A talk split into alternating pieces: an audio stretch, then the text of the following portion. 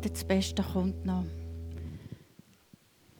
Und da möchte ich dir einfach Merci sagen. Danke, dass wir einfach dürfen wissen, wir dürfen dir immer näher kommen, wir dürfen immer mehr in deine Gegenwart gehen. Herr, und du nimmst uns an, so wie wir sind. Danke vielmals, Vater. Amen. Wie Nicole schon gesagt hat, starten wir heute mit dieser neuen Serie «Heisse Eisen», die wir mit den Interlaken zusammen machen. Ja, oft werden über gewisse Themen, die werden nur am Rand angesprochen. Und so haben wir uns entschieden, die Randthemen in unseren Predigten mal zu Hauptthemen zu machen. Und diesen Sonntag geht es um Heiligung. Und ich möchte euch mit einigen Bibelstellen das Thema wirklich ans Herz geben. Ganz kurz gesagt, Heiligung ist ein Prozess von dem Moment an, wo wir Jesus in unser Leben hineinnehmen und Ja sagen zu ihm, bis zu dem Moment, wo wir von dieser Erde hier weggehen und wie es dann weitergeht, weiß Gott am besten. Die Bibel redet Klartext über das, wie wir früher gelebt haben, wo wir noch nicht der Lösung von Jesus Christus angenommen haben. Ja, so oft denken wir für uns, ja, so schlecht bin ich doch auch nicht. Ich halte ja eigentlich, habe ja die zehn Gebote eingehalten. Ja, so schlimm bin ich nicht. Und es ist so. Heute, dank dem, dass Jesus am Kreuz gestorben ist, dank dem, dass er unsere Sünden getragen hat, ist es für uns wirklich nicht mehr schlimm. Aber wenn wir beim Durchlesen von diesen Texten, wie der alte Mensch war, er Jesus noch nicht aufgenommen hat, immer wieder denken, ja also so schlimm bin ich nicht gewesen, dann kann das Erlösungswerk von Jesus Christus an uns gar nicht voll und ganz wirken. Ich möchte euch eben gerade so eine Christ, oder nein, eben nicht ein Christ, ich möchte euch eine Bibelstelle lesen, im Galater 5, 12 bis 21, wo eben so eine Stelle ist, wo erklärt, wie ein Mensch war, bevor Jesus als sein Erlöser hat angenommen. Dort steht, im Übrigen, im Übrigen ist klar ersichtlich, was die Auswirkungen sind, wenn man sich von, den, wenn man sich von der eigenen Natur beherrschen lässt. Sexuelle Unmoral, Schamlosigkeit, Ausschweifungen, Götzendienst, okkulte Praktiken, Feindseligkeiten, Streit, Eifersucht, Wutausbrüche, Rechthaberei, Zerwürfnisse, Spaltungen, Neid, Trunkenheit, Fressgier und noch vieles anderes, was genauso verwerflich ist. Ja, ich denke, es ist so wichtig, dass wir ehrlich sind, wenn wir selber so eine Bibelstelle durchlesen. Ich merke es an meinem, Lesen, an meinem eigenen Leben. Ja, ich lese das durch und denke, ja, also äh, okkulte Praktiken, nein, Trunkenheit, nein, nein, das sind nicht meine Probleme. Und der Rest, wie vielleicht Wutausbrüche, Neid, Streit, ja, das überlese ich einfach. Und warum überlese ich es? Weil ich nicht wahrhaben will, dass ich eigentlich genauso schlimm war. Und genauso verloren bin wie all die Menschen, die vielleicht in meinen Augen Schlimmeres tun. Aber wie ich bereits gesagt habe, wenn ich mich in meinem Wesen nicht wirklich stelle, hat Heiligung gar keinen Platz ist die Lösung von Jesus Christus, kann die gar nicht wirklich an mir wirken. Der Paulus sagt nämlich weiter im Galater 21, ich kann euch diesbezüglich nur warnen, wie ich es schon früher getan habe. Wer so lebt und handelt, wird kein Anteil am Reich Gottes bekommen, dem Erbe, das Gott für uns bereithält. Ich weiß, das ist ganz steilen Einstieg in meine Predigt.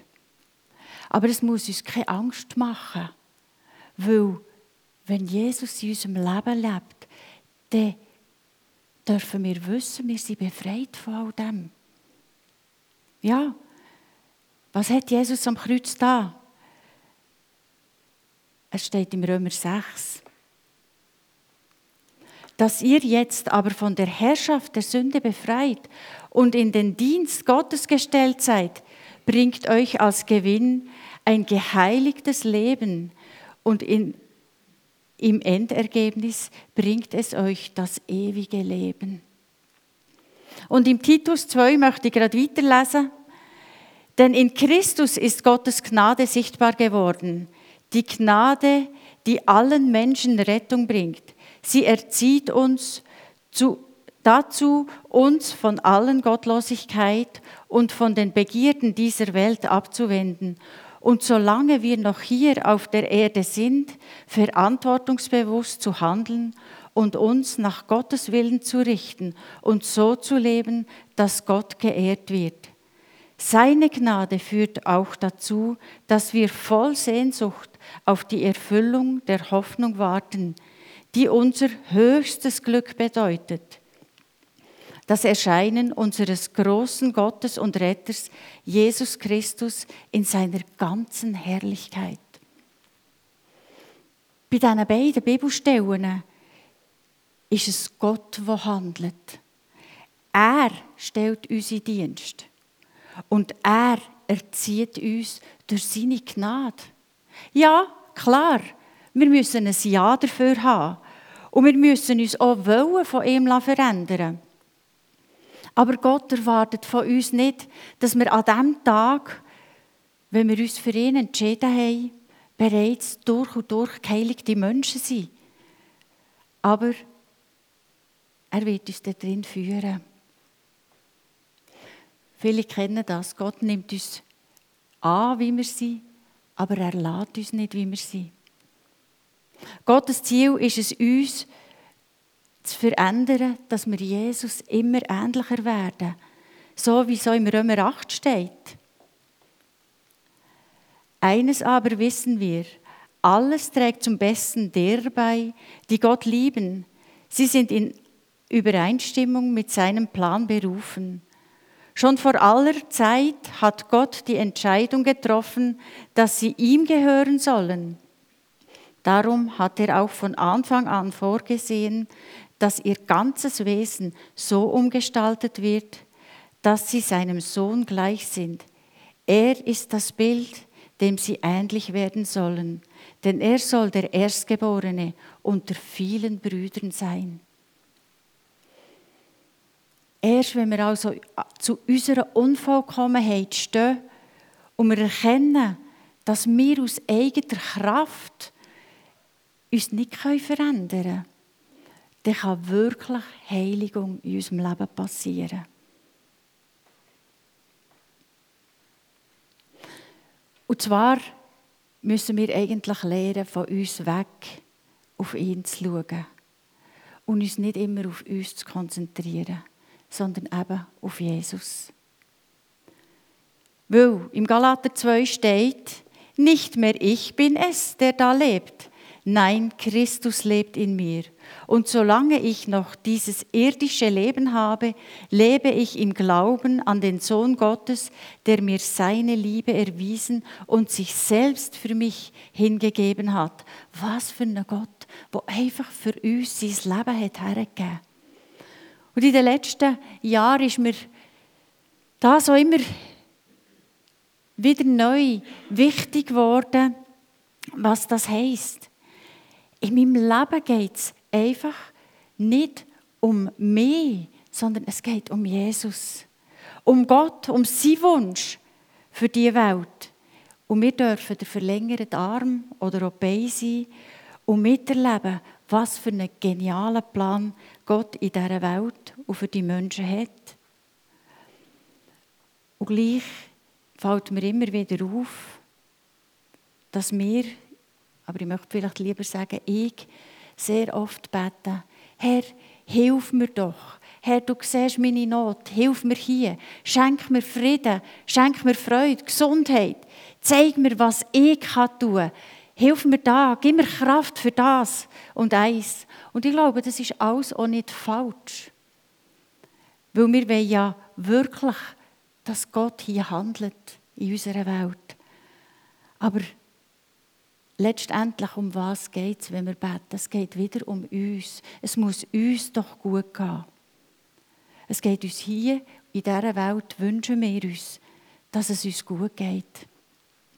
Aber Gott sagt auch hier wieder etwas anderes. Im Kolosser 3 sagt er, Richtet eure Gedanken auf das, was im Himmel ist, nicht auf das, was zur irdischen Welt gehört.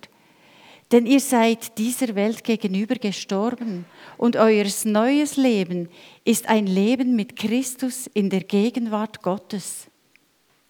Ja, manchmal glaube ich, dass wir eben vielleicht nicht bewusst immer noch das Gefühl haben, das Gottesreich ist hier und wird hier mal aufgebaut. So wie die Jünger wo sie mit Jesus unterwegs waren, haben gedacht, jetzt kommt er, jetzt schlägt er den Trümmer weg und fängt an, seine Herrschaft hier aufzubauen. Und wir, wir werden ihm dann helfen und mit dabei sein. Und dann wird man dann sehen, hey, wie heilig wir schon sind.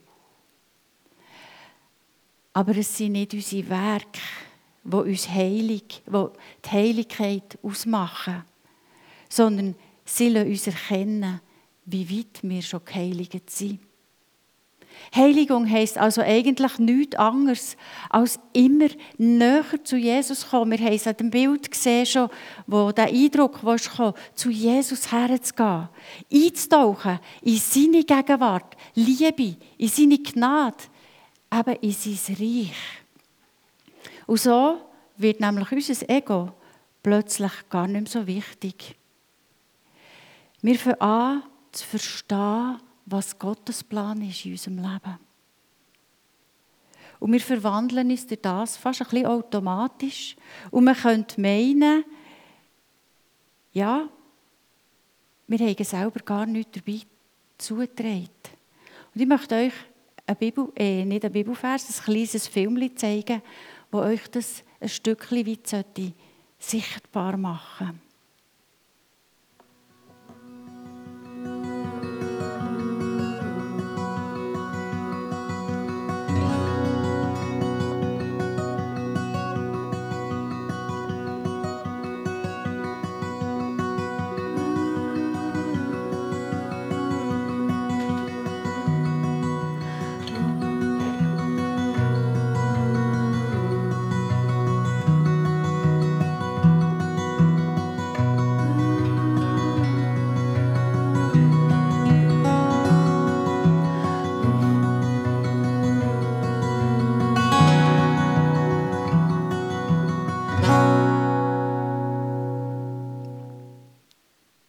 Je näher die Person eben dem Licht ist entgegengegangen, je mehr hat sie angefangen strahlen.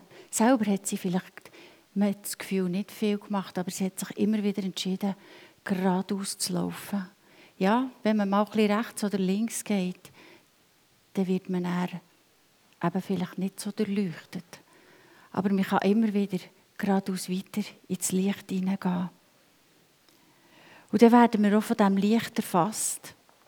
Und je näher wir Jesus kommen, sein Wort lesen, Gemeinschaft haben, sei es durch das Hören von Botschaft, im Austausch mit anderen und Gebet, stille Zeit, einen Dienst machen, umso mehr erkennen wir Gottes Liebe, sein Timing, sein Plan und werden eigentlich überwältigt, wenn wir erkennen, was er dass er uns da dabei möchte, dabei haben. Und gleich, es geht nicht um uns, es geht um Jesus. Ich sehe das auch gerade als paar Leute, die ich das im Moment sehe, die sind krank und können durch das ihr Potenzial nicht mehr leben, was sie eigentlich alles könnten leisten und möchten. Und da merkt man, ja, an ihren, an ihren Werk ist es nicht sichtbar ihre Heiligung. Aber ich sehe an diesen Leuten Tag für Tag, wie sie wie ich das Gefühl habe, sie geheiligter werden. Und warum? Weil sie erkennen, egal wo ich stehe, es geht nicht um mich. Es geht nicht um meine Situation, sondern es geht darum, dass ich in Jesus verbunden bin und dass er durch mich darf tun, was er möchte. Ich weiß, bis jetzt könnte man meinen, Heiligung sei nur ein Werk. Aber ist es nicht so, dass wir Menschen uns ausschließlich auf das Werk orientieren? Dass wir immer wieder schauen, ob wir heilig sind als der andere? Oder wie sieht es aus? Ja, manchmal hören wir doch, wow, der hat jetzt so gut reagiert, der muss auch schon ein bisschen heiliger sein als ich. Oder was, so wie der lebt und der nennt sich Christ. Aber ich möchte noch eins sagen, es ist so wichtig, dass wir verstehen, dass wenn wir Jesus als unseren Herr und Erlöser angenommen haben und von Neuem in Christus geboren sind, dass wir von der Macht, von der Sünde befreit sind. Wir sind schon heilig. Aber manchmal sieht man es uns einfach nicht an. Wir haben immer noch die Züge vom alten Menschen in uns. Und die gilt es eigentlich zu verändern. Und das möchte Gott mit uns zusammen tun. Im Epheser 4 sagt er, ihr aber habt bei Christus etwas anderes gelernt. Oder habt ihr seine Botschaft etwa nicht gehört? Seid ihr etwa nicht in seiner Lehre unter, unterrichtet worden, in der Wahrheit, wie sie in Jesus zu uns gekommen ist? Dann wurdet ihr aber auch gelehrt, nicht mehr so weiterzuleben, wie ihr bis anhin gelebt hat, habt, sondern den alten Menschen abzulegen und seinen trügerischen Begierden, der seinen trügerischen Begierden nachgibt und sich damit selbst ins Verderben stürzt. Und ihr wurdet gelehrt, euch in eurem Geist und in eurem Denken erneuern zu lassen und den neuen Menschen anzuziehen, der nach Gottes Bild erschaffen ist und dessen Kennzeichen Gerechtigkeit und Heiligkeit sind, die sich auf die Wahrheit gründen. Ja, jetzt geht natürlich die Frage, wie wende ich das überhaupt an im Alltag? Wie bereits erwähnt, wenn ich mir Zeit mit Jesus nehme, werde ich ihn immer besser erkennen, werde ich seinen Plan verstehen, werde ich aber auch seine Worte in mich hineinnehmen und seine Zusagen, wo die Bibel sagt, ich kann sie anfangen in Anspruch zu nehmen. Dass wenn zum Beispiel Gott sagt, ich bin die Versorger, dann muss ich doch nicht mehr selber Ehe für irgendwie das zu bekommen, was ich mir gerne wünschte. Oder wenn Gott sagt, ich bin ein gerechter Richter, dann ist es doch nicht mehr an mir, einem anderen etwas heimzuzahlen, sondern ihm zu vergeben. Aber ich muss auch nicht Angst haben, wenn ich mal etwas falsch gemacht habe, weil auch dort darf ich auf Gottes Gericht vertrauen. Im Psalm 16 steht, du zeigst mir den Weg zum Leben. Dort, wo du bist, gibt es Freude in Fülle, ungetrübtes Glück hältst du de hält deine Hand, deine Hand ewig bereit. Da brauche ich doch nicht mehr das Gefühl zu haben, ich komme zu kurz, wenn ich sehe, wie die anderen das weltliche Leben genießen. Und all die Beispiele und noch ganz viel mehr kommen euch sicher in den Sinn, sind Entscheidungen, die wir Tag für Tag neu müssen treffen müssen. Tag für Tag müssen wir uns überlegen, höre ich jetzt auf mich oder höre ich auf das, was Gott mir sagt. Und wisst ihr was, manchmal sind wir sogar ein bisschen stolz, wenn wir auf Gott gelost haben. Aber sind wir ehrlich, eigentlich ist das gar nicht so heilig. Ja, wir sollen uns anstrengen, das zu tun und ein geheiligtes Leben leben. Aber wenn wir es aus eigener Kraft machen und er stolz darauf sind, dass wir auf Gott gelost haben, dann sind wir wieder auf dem Holzweg, weil dann haben wieder mehr das Gefühl gehabt, wir schaffen es. lassen wir, fangen wir doch an und werden wir wirklich wie der Zöllner, der in die Synagogen ist gegangen, der gesagt hat, Herr, bis mir Sünder gnädig. Und nicht wie, Pharisäer, wie der Pharisäer, der dort war, und zwar Gott danket hat, aber letztendlich sich selber so gut hergestellt hat. Ihr könnt die Geschichte selber nachlesen im Lukas 18, 10 bis 14. Und ich möchte euch zum Schluss auch noch eine Bibelstelle vorlesen, die uns zeigen soll, was Heiligung eben auch im Zusammenleben ausmacht. Ob das so geschrieben ist worden, wie es hier ist, oder wie ich es interpretiere, möchte ich jetzt eigentlich ähm, wirklich in Frage stellen. Aber mir ist es, als ich das durchgelesen habe, so begegnet, dass der Paulus fast ein bisschen sarkastisch die ersten zwei, äh, die, der erste Vers an die Philipper geschrieben hat, indem dass er gesagt hat, nicht wahr, es ist euch wichtig, einander im Namen von Christus zu ermutigen. Es ist euch wichtig, euch gegenseitig mit seiner Liebe zu trösten, durch den Heiligen Geist Gemeinschaft miteinander zu haben und einander tiefes Mitgefühl und Erbarmen entgegenzubringen. Nun dann macht meiner Freude vollkommen und haltet entschlossen zusammen. Lasst nicht zu, dass euch etwas gegeneinander aufbringt, sondern begegnet allen mit der gleichen Liebe und richtet euch ganz auf das gemeinsame Ziel aus. Rechthaberei und Überheblichkeit dürfen keinen Platz bei euch haben. Vielmehr sollt ihr demütig genug sein, von euren Geschwistern höher zu denken als von euch selbst.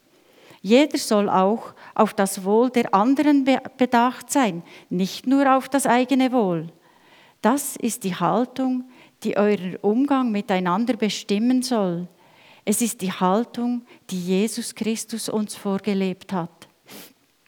Ja, so oft erwarten wir, wie gemeint sein sollte, was uns wichtig ist. Aber wenn es darauf abkommt, dass wir es eben leben sollen, dass wir den anderen höher sollen achten als uns, dass wir füreinander mehr schauen sollen als für unser eigenes Wohl. Ja, leben wir immer diese Haltung. Gerade auch in der Gemeinde. Und ich glaube, wenn wir diese Haltung für anfangen leben, wird Jesus in der Gemeinde sichtbar. Wir kommen nicht in die Gemeinde, damit wir hier heiliger werden, sondern wir kommen in die Gemeinde, weil Jesus, weil wir näher an Jesus sind und weil wir wissen, dass Jesus Gemeinde wichtig ist und dass, wenn wir hierher kommen, er ganz sicher da ist. Ja, mir ist bewusst, dass ich euch jetzt relativ viel Text aus der Bibel habe mitgeben. Aber vielleicht nehmt ihr nachher nächste Woche mal Zeit, die einzelnen Bibelstellen selber ein bisschen anzuschauen, ein bisschen durchzulesen. Gott zu fragen, Herr, wo ist mein nächster Schritt? In Richtung von dem Licht, in Richtung von seiner Gegenwart, in Richtung von seinem Reich damit wir dürfen geheiligt werden. Heiligung ist letztendlich etwas zwischen uns und Gott. Aber wenn wir ein geheiligtes Leben haben oder werden leben, werden die Leute das sehen. Aber unser Ziel soll sein, dass sie nicht uns sehen, sondern dass sie durch unsere Heiligung Jesus Christus sehen. Ich möchte noch beten. Ja, Jesus, in all dem geht es einfach um dich. Es geht darum, dass wir so werden wie du, damit Menschen dich durch uns erkennen. Damit Menschen erkennen, wer du bist. Damit sie deinen Plan sehen. Dass sie sehen, dass ihr Leben nicht einfach verloren ist, weil sie gewisse Sünden haben gemacht oder weil sie das Gefühl haben, ich kann das doch nicht. Sondern dass sie erkennen, wenn wir mit dir unterwegs sind, kannst du Veränderung schaffen kannst du aus unserem Leben, aus unserem dunklen Leben Licht machen. Danke vielmals, Jesus. Danke, bist du mitten unter uns und führst du uns. Ist deine Herrlichkeit einfach da sichtbar. Herr, ich lobe und preise dich dafür. Amen.